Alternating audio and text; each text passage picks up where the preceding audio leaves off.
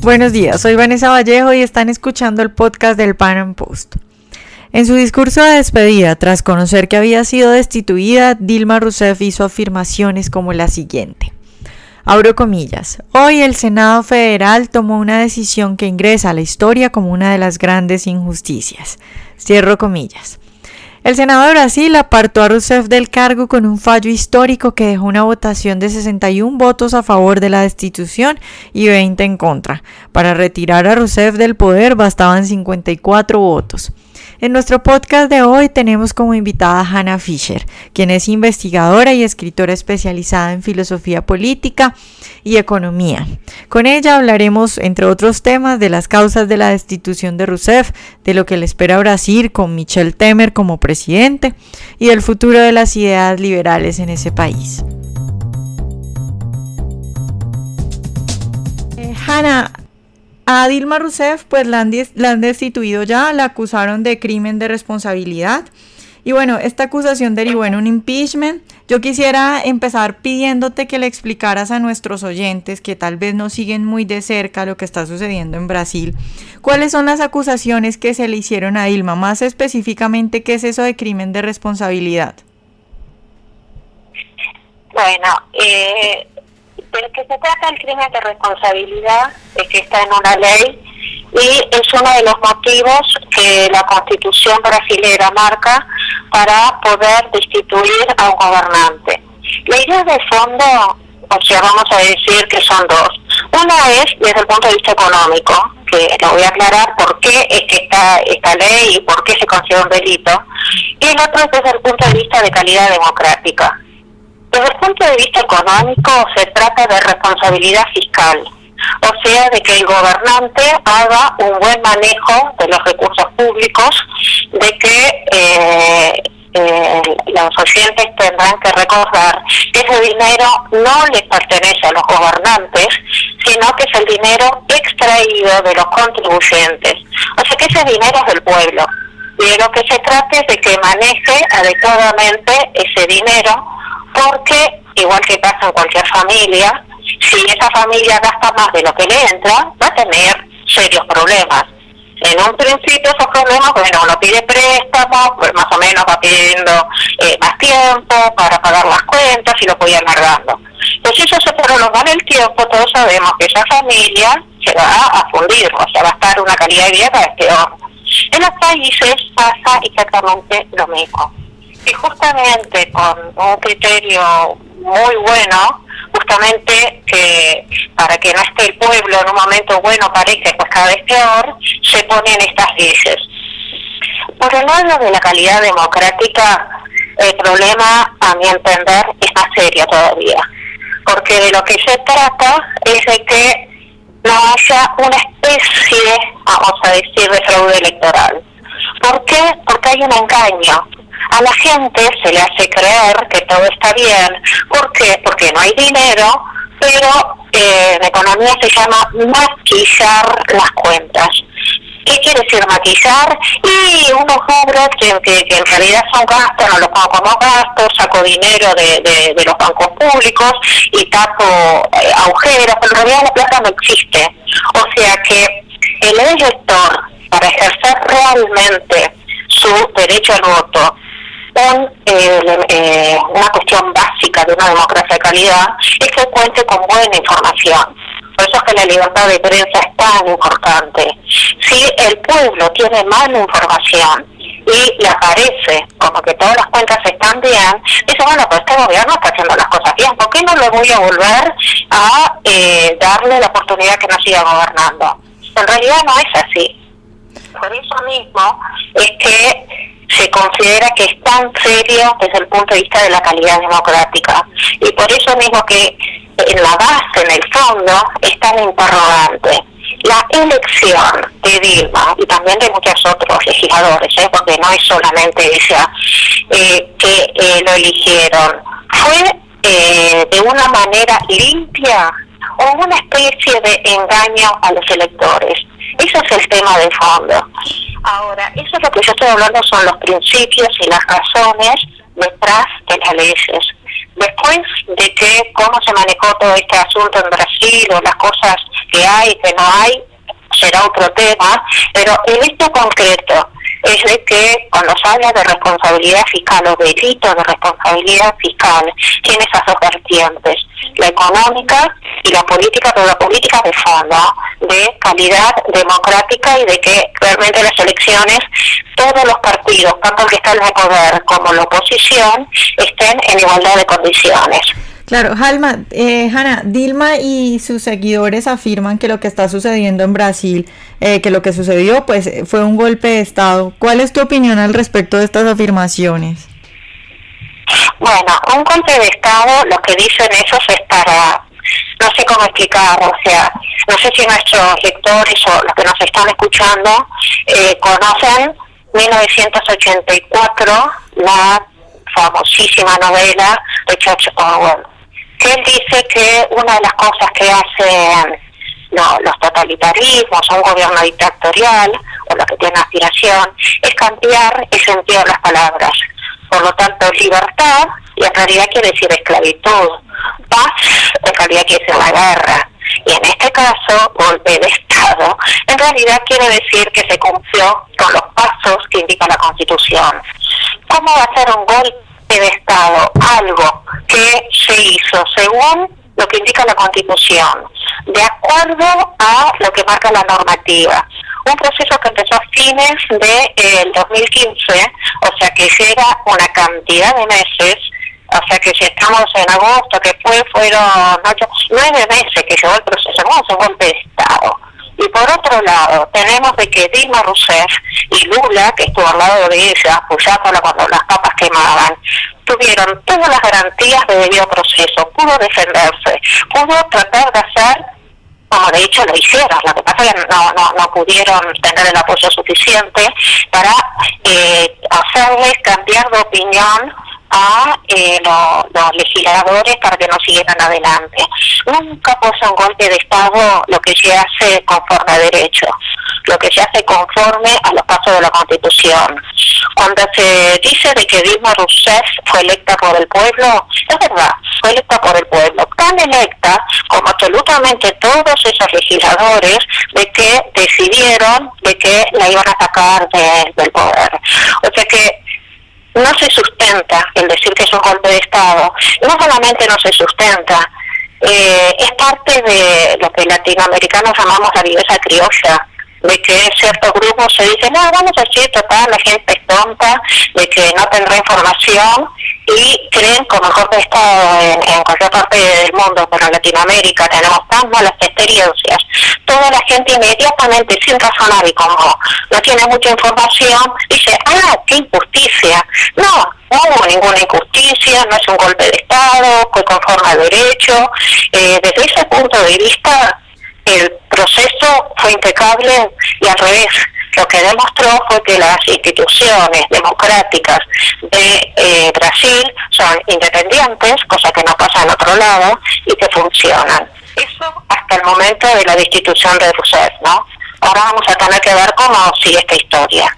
Claro, Hanna, lo que está sucediendo en Brasil es, a mi consideración, un caso bastante particular. Es decir, en Brasil, como tú lo decías, unos jueces se atrevieron a denunciar eh, a la que era la presidenta y lograron destituirla de su cargo.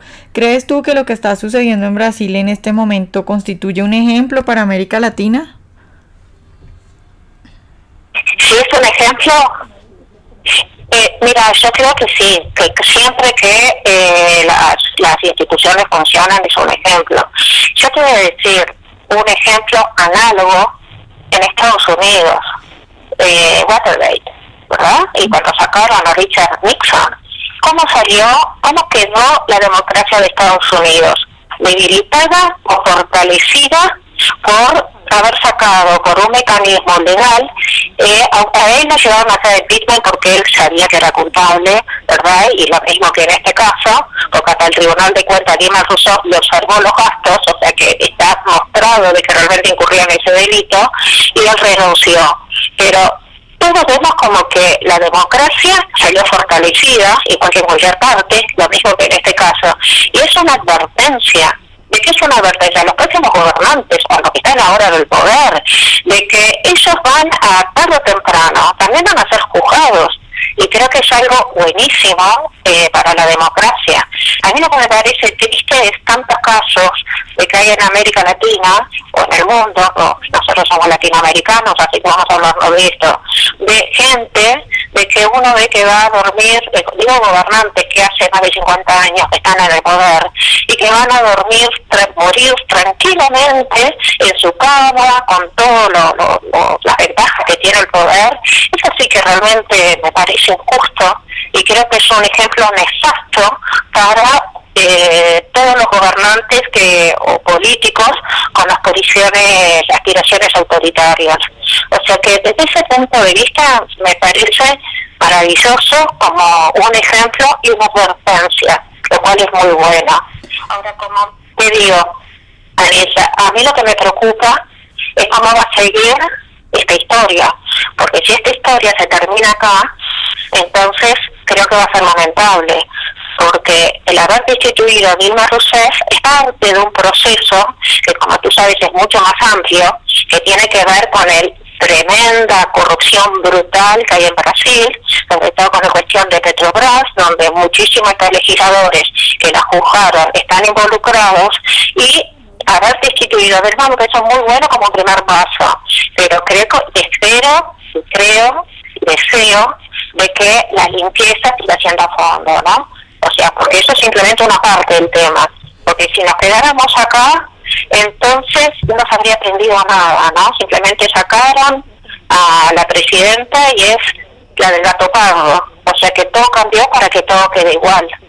Por eso es que quiero que realmente que este proceso siga a fondo y este llegando hasta las últimas consecuencias, ¿no? Claro, Hanna, respecto a eso que dices de, de lo que sigue, de lo que viene para Brasil, eh, ¿Cuál es tu opinión sobre Temer? Recordemos que pues él era muy cercano a Dilma. ¿Tú crees que Michelle Temer pueda realizar cambios reales en Brasil o simplemente te parece que será un gobierno de transición que no hará ningún cambio importante? Lo que yo creo es que lo siguiente, que como siempre, como te dije recién al empezar a contestarte esta pregunta, lo de Brasil tenemos que, este problema de Brasil tiene eh, dos aristas, la política y la económica. ¿No? La política ya, ya me refiero a democracia, calidad democrática. La económica, como tú decís, lograr sacar del pozo económicamente a, Brasil. Eh, Temer está siendo investigado por la justicia, o sea que la que tiene la última palabra es la justicia, pero eh, da la sensación de que él, igual que muchos de los legisladores que sacaron a Dilma, da la sensación, vuelvo a decir, esa justicia lo que lo va a decir, la justicia brasilera, no yo, pero por lo que ha trascendido a la prensa, más los que todos los que ya están en la cárcel, más todo lo que se sabe, hay elementos como para pensar con que en mayor o menor medida muchísimos de los parlamentarios, inclusive estarían involucrados eh, en ese tema. Entonces, con ese punto, con esa base, no creo que Temer pueda solucionar. Es más, creo que si esto se zafa y económicamente se sale adelante y se tapa, a mí me preocupa mucho, porque considero que es como decir, bueno, se tapa, pero el problema de fondo de la gran corrupción, de todo, va a seguir, simplemente que la gente no, no lo va a saber. Desde el punto de vista económico, bueno, o sea, que lo económico nunca se puede separar de lo político. O sea, que si está que Temer, no sé cómo va a lograr sacar adelante sus ideas. Eh, las ideas que tiene Temer coinciden con lo que yo opino que es un camino correcto para salir adelante. Pero yo no quiero caer en las dos cosas que yo critico, que porque me gustan sus ideas, decir vamos adelante con Temer. No, no, no eh, considero de que no es la persona indicada en este momento para eh, sacar a Brasil o seguir en la presidencia. Si tú me preguntaras a mí lo que habría que hacer en Brasil, creo que es lo mismo que se ha hecho en otros países de manera muy exitosa en situaciones parecidas o cuando se sale la democracia, tienen que llamar a una figura que eh, que tenga un prestigio entre todos los brasileros, que no haya ninguna sospecha de corrupción de de nada, así, limpia, limpia, limpia, pero que llamen a elecciones supongo dentro de cuatro meses, un periodo razonable. Esa persona, ese presidente, tendría que ser esa figura que, que, abarque el consenso de todos los partidos, o sea, de, de intachable, esa persona que todos los países, hay más de una, eh, se siente orgullosa. Eso tendría que hacer ¿no? y que tenga condiciones adecuadas también, ¿no? En un periodo de transición para calmar las aguas para que la gente esté tranquila, ahí no habría más como que se, se salió entre los partidarios del Partido Trabajadores esa, esa tensión que ha quedado de rigidez que ha quedado así con la situación, y enseguida se alivianaría, dice, bueno, no, no, o sea, es eh, la cuestión de Salomón, ¿no? O sea, ni para ti ni para ti, una cosa limpia y llamamos elecciones. Ahí con elecciones realmente se empezaría sobre una nueva base y yo creo que ahí habría esperanza.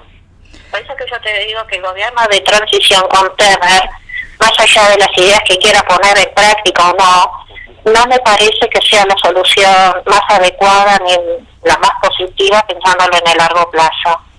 Claro, eh, Hanna, ya para terminar, yo quisiera preguntarte, ¿tú ves en todo esto que está pasando en Brasil una oportunidad para el resurgir de las ideas liberales? Es decir, hemos visto grandes marchas de movimientos liberales liderando este proceso del impeachment.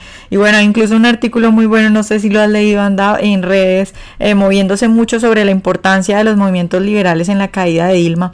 ¿Tú qué piensas al respecto? ¿Crees que es un momento importante para los liberales en Brasil? es una pregunta tan difícil de responder, de que el ser humano es tan, tan complicado que realmente no, no te sabría contestar, no te sabría contestar a eso. O sea, la gente en, salió a la calle harto, es la pura verdad, de la corrupción. ¿Cómo la corrupción? De que salieran indignados por eso que pasa. Por supuesto que la situación económica agravó y la situación política agravó la económica y la económica la política y, ha sido un círculo vicioso.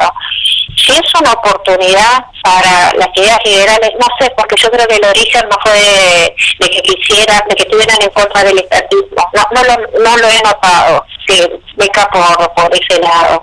Por otro lado, con respecto a una oportunidad con las ideas liberales, yo creo que se siembra lo que, se, perdón, se cosecha lo que se siembra. Para que en este momento las ideas liberales estuvieran ahí disponibles, tendrían que haber sido sembradas. No veo que hayan sido sembradas, digo, todos estos años anteriores, ¿no? Y más allá de Vilma, de la corrupción y de todo eso. Por lo tanto, lo que tú me preguntas, no, no, no te sabía responder porque te voy a decir, el origen de las manifestaciones, te acordás con los globos esos de Dilma y de Lula con cuestión de, de presidiarios vestidos con eso, iba por otro lado. Y hay una impronta y una cultura tan fuerte arraigada en los latinoamericanos del tema del estatismo que no sé, no sé, uno dice, si los liberales queremos simplemente porque son nuestras ideas son buenas, nada que por eso, porque si otro tiene mejores ideas, definitivamente lo que importa es que la gente viva cada vez mejor y más libre. Hay que trabajar, hay que trabajar todo el tiempo, ¿no? O sea, lo mismo que, esto que está haciendo el Panamposto, lo que yo de pequeña dimensión trato de hacer, de servir para iluminar a la gente para que las vea. Ahí es que se va a lograr que haya una oportunidad. Si te soy sincera, no lo veo en Brasil en este momento, lamentablemente. Bueno, gracias Ana, muchas gracias por esta entrevista y bueno, esperamos tenerte de nuevo más adelante hablando tal vez de otros temas. Bueno, ha sido un placer, muchísimas gracias Vanessa por esta oportunidad de expresar nuestras ideas y nos encontramos en cualquier momento de vuelta con, con nuestros oyentes.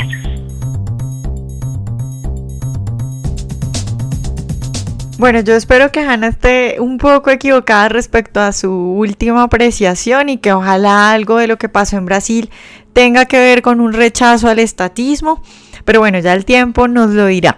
Ojalá hayan disfrutado nuestra entrevista de hoy. Nos vemos en una próxima emisión del Panam Podcast.